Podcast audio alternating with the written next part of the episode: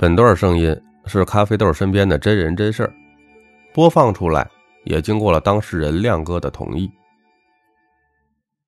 去年冬天的一个下午，咖啡豆接到了亮哥的电话。亮哥比我年长，人到中年了，突然在情感上起起伏伏。这些年他的事业做得顺风顺水，家庭生活也很稳定。在我们这些外人看来，一个好男人的标准似乎都达到了，但只有他自己知道，他的婚姻正在上演一出狗血剧。他告诉我，最近自己整个人的状态都不好，好男人的人设马上就要崩掉了。我们开始讲这个故事。三个月之前。单位有个女同事搬来他家附近居住。一次加班后，他开车捎带着女同事回家。一路上聊得很开心，很多和妻子无法沟通的话题，和这个女同事却聊得很投机。他第一次感到回家的路那么短。渐渐的呢，他们开始无话不谈，默契而又克制。加班对于他来说啊，不再是一件枯燥的事儿了。他甚至隐隐有了那一点点的期待。偶尔呢，他们也会停车去吃个夜宵。有一次天很冷，这个女同事啊，跑下去买了两个烤红薯，又急忙忙的跑上车递给他。在接过来的一瞬间，他触碰到了女同事冰冷的手指。心里突然燃燃起了一团火。那一刻，他知道自己的精神世界里走进了一个人，这让他既欣喜又忐忑。他不知道接下来该怎么办。离开这种默契，他不舍得；继续下去呢，他无力承担任何后果。亲密关系对绝大多数人来说不可或缺，但长久维持一段亲密关系却不是一件容易的事儿。所以呢，婚姻才总是不尽人意。在这样的不如意中，很多人开始逃避婚姻，向外的寻求满足。有的人呢，选择不间断的偷婚，啊，靠身体的快感麻醉。对情感的失望，还有一些人呢，自诩为偷素，在精神上另辟蹊径，身体依然保持着对婚姻的忠诚。但无论是偷婚或者是偷素，都意味着婚姻不再是你想要的样子了。你最隐秘的两个快乐，身体的高潮。和精神的默契，都不是在与婚内的伴侣分享了，而是渐渐的被婚外的另一个人所取代。亮哥和他的女同事在密闭的小空间里那种无可言说的小暧昧，虽然没有身体的抚慰，但是获得了精神的愉悦。如果没有一点理性将他们隔离，很难保证不会失控。互有好感的成年男女啊，要保持友情，本来就是一件很有难度的事儿。无论承认与否，与喜欢的异性来交往，那就是恋爱的感觉。只是有的人把持得住，与异性保持一种君子之交淡如水的境界；但有的人呢，陷入其中，转过头去伤害自己的婚姻。如果你确信自己已经精神出轨，也许这是一次契机，可以让你换一个角度，去重新审视婚姻。我问亮哥，那种心动的感觉，那些温馨的时刻，你还在什么时候有过呀？他想了想，然后不好意思的说：“也许是跟老婆恋爱的时候吧。”那些和伴侣之间有过的心动，也许在漫长的婚姻里已经被琐碎所替代。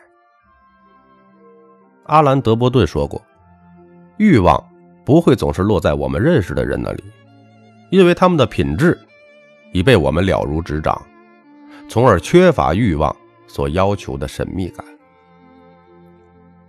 张爱玲也写过名句：“娶了红玫瑰，久而久之，红的变了墙上的一抹蚊子血，白的还是床前明月光；娶了白玫瑰。”白的便是衣服上的一粒饭粒子，红的却是心口上的一颗朱砂痣。那些付出过时间和情感的美妙记忆，也许会在某一天，因为另一个人的出现，被重新激活。而男人和女人对激活的反应各有不同。有一句话是这么说的。男人的苦恼往往是因为无法结束一段情感，而女人的苦恼经常是纠结要不要开始一段情感。已婚的女人们都曾经是白玫瑰或者红玫瑰。婚后如果缺乏爱的滋养，又没有能力去解决婚姻出现的问题，一旦在孤独苦闷中遇到一个成熟体贴的男人，很难。拒绝这份诱惑，也许在故事的开始仅仅是精神世界的托付，但随着时间的延续，女人沉浸在心灵的抚慰中，而男人则变成了对身体的渴望。除非对方仅仅是把你当成类似哥们儿的存在，不然女人的精神出轨早晚要面临其中一个选择。要么放弃这种情感的补充，回到婚姻；要么继续跟他走下去，灵与肉同时脱轨。对男人而言呢，那些隐约的暧昧就像一种催化剂，加速了心跳和呼吸的频率，呵护一个无助的心灵，重获了一些价值感，而对方依然青春靓丽的容貌。则很容易使男人产生自己依然很有魅力的一种错觉，在这样的叠加效应下，平平淡淡的婚姻黯然失色。也许你们已经忘记了，你的伴侣曾经也有过这样让你心动的时刻呀。朝夕相处使你们的爱情变为亲情，这使爱情得以稳固，同时。也是爱情的悲哀。很多时候，我们需要问一下自己：哈，你心动的是那个人，还是那个人带给你曾经的感觉？如果吸引你的是这种熟悉的感觉，那个人只是弥补了你平淡生活的一个过去的影子，也许你的伴侣才是这个影子的原型，而你现在缺乏的是找回。这种感觉的能力，你需要看到，在这段出轨的关系里是什么吸引了你，从而去觉察婚姻里没有经营好的那部分。有朋友还问我，如果你真的欣赏、喜欢一个人，又不想破坏掉婚姻，怎么办呢？我本不想回答这种大猪蹄子类型的问题，但是为了播专辑，我们还是要讲点内容的。咖啡豆来讲解一下吧。对于提出这样问题的人，首先，我希望你是一个内心世界独立的人。只有独立的人才会懂得自己该做什么，该维护的是什么。一个精神空虚。到处抓救命稻草的人，很容易把驻足倾听你的任何人引为知己，从而呢，把自己置于危险的境地，或者彻底的推开那个可以帮到你的人。你很容易把别人当做逃避问题的收容所，然而没有人会喜欢收留一个只索取不懂得付出的人。另外，永远不要高估自己抗拒诱惑的能力。你要知道，从精神到身体的沦陷的路，并不远。因此呢，你需要用时空的阻隔来让自己和对方拉开一些距离，各自回到自己的生活，保持一定的界限，不在关系的定位上自我的制造混乱。你们的关系也许比朋友更近一些，但一定是比爱人更远一些。这样的定位。可以让你避免掉很多不必要的纠结。再者，把从精神出轨中获得的这些滋养转化为婚姻的动力，让你的婚姻成为最终的受益者。